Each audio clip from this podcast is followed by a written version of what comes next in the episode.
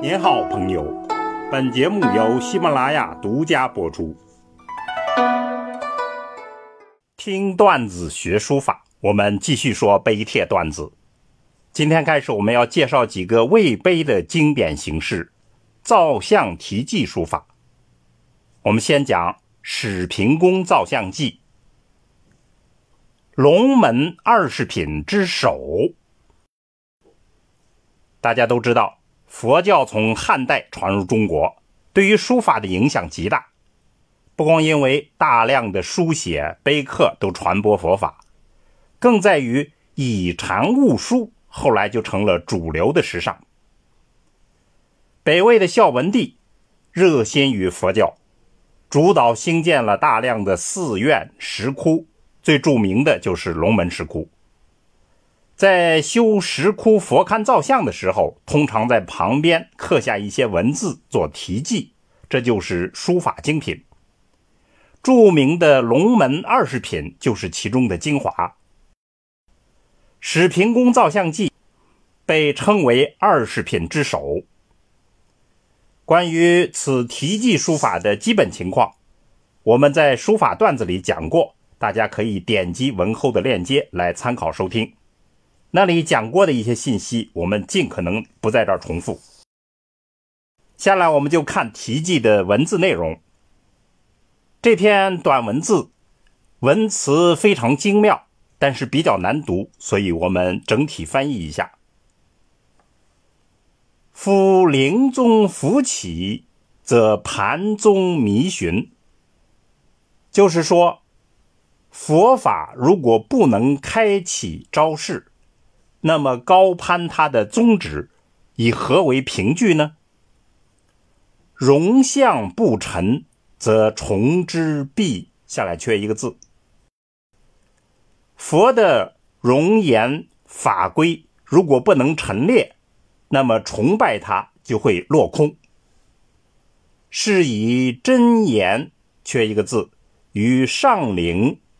移形附于下叶，意思就是说，所以他的真容颜传于前世，而他的移形展示于后代。继于大代，资功绝作，到了大代，就是魏这个时代，这个功德就得以弘扬。比丘慧成。自以影着玄流，惠成和尚，他以自身沐浴了恩泽，腰逢昌运，率节诚心，为国造石窟寺。他恰逢昌盛的国运，完全尽力诚意，为国家造了石窟寺。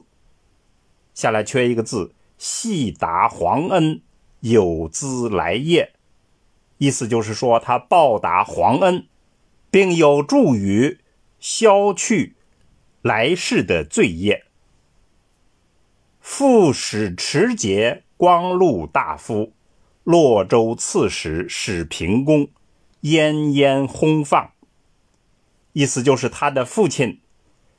史持节、光禄大夫、洛州刺史，这些都是官职。史平公，他忽而不幸逝世。养慈言以催功，下来缺一个字，非屋在天。意思是想起父亲的容颜，内心无比悲痛。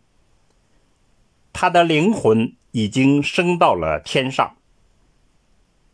遂为亡父造石像一躯，于是就为他的亡父造了佛像一尊。愿王父神飞三下来缺一个字，至周实地，意思就是愿王父的神灵达到佛界，智慧通达到实地的境地，实地是最高的境地。下来又缺一个字，玄照，则万有思明，意思是开启智慧，那么万物就会光明。震会响，则大千思了。震荡智慧的声音，那么大千世界就会醒悟。原是师僧，父母眷属，意思就是还愿修行的师傅和众僧们，还有父母亲属们，奉祝道场，鸾腾兜率。这句话的意思就是说啊，他们死后也能达到佛的境地，达到佛土。若误落人间，三怀独秀，九积云夫。意思是，他们如果再降生轮回到人间来，就会成为三公九卿那样的杰出人士，享尽荣华富贵。无有群生，咸同思愿。所有的尊贵众生们，都共同享有这样一个宏愿。太和十二年九月十四日起就是完工。朱一章书，孟达文。那么朱一章是北魏时期的著名书法家。龙门石窟的造像题记书法风格基本一致，被称为龙门体。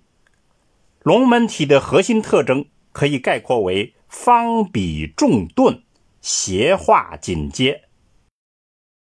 史平公造像记是龙门体的代表，它最突出的特征可以概括为两个字，就是雄强。雄强感主要源于两点。第一就是方笔的运用，此题记的书法是方笔的代表之作，号称方笔极规。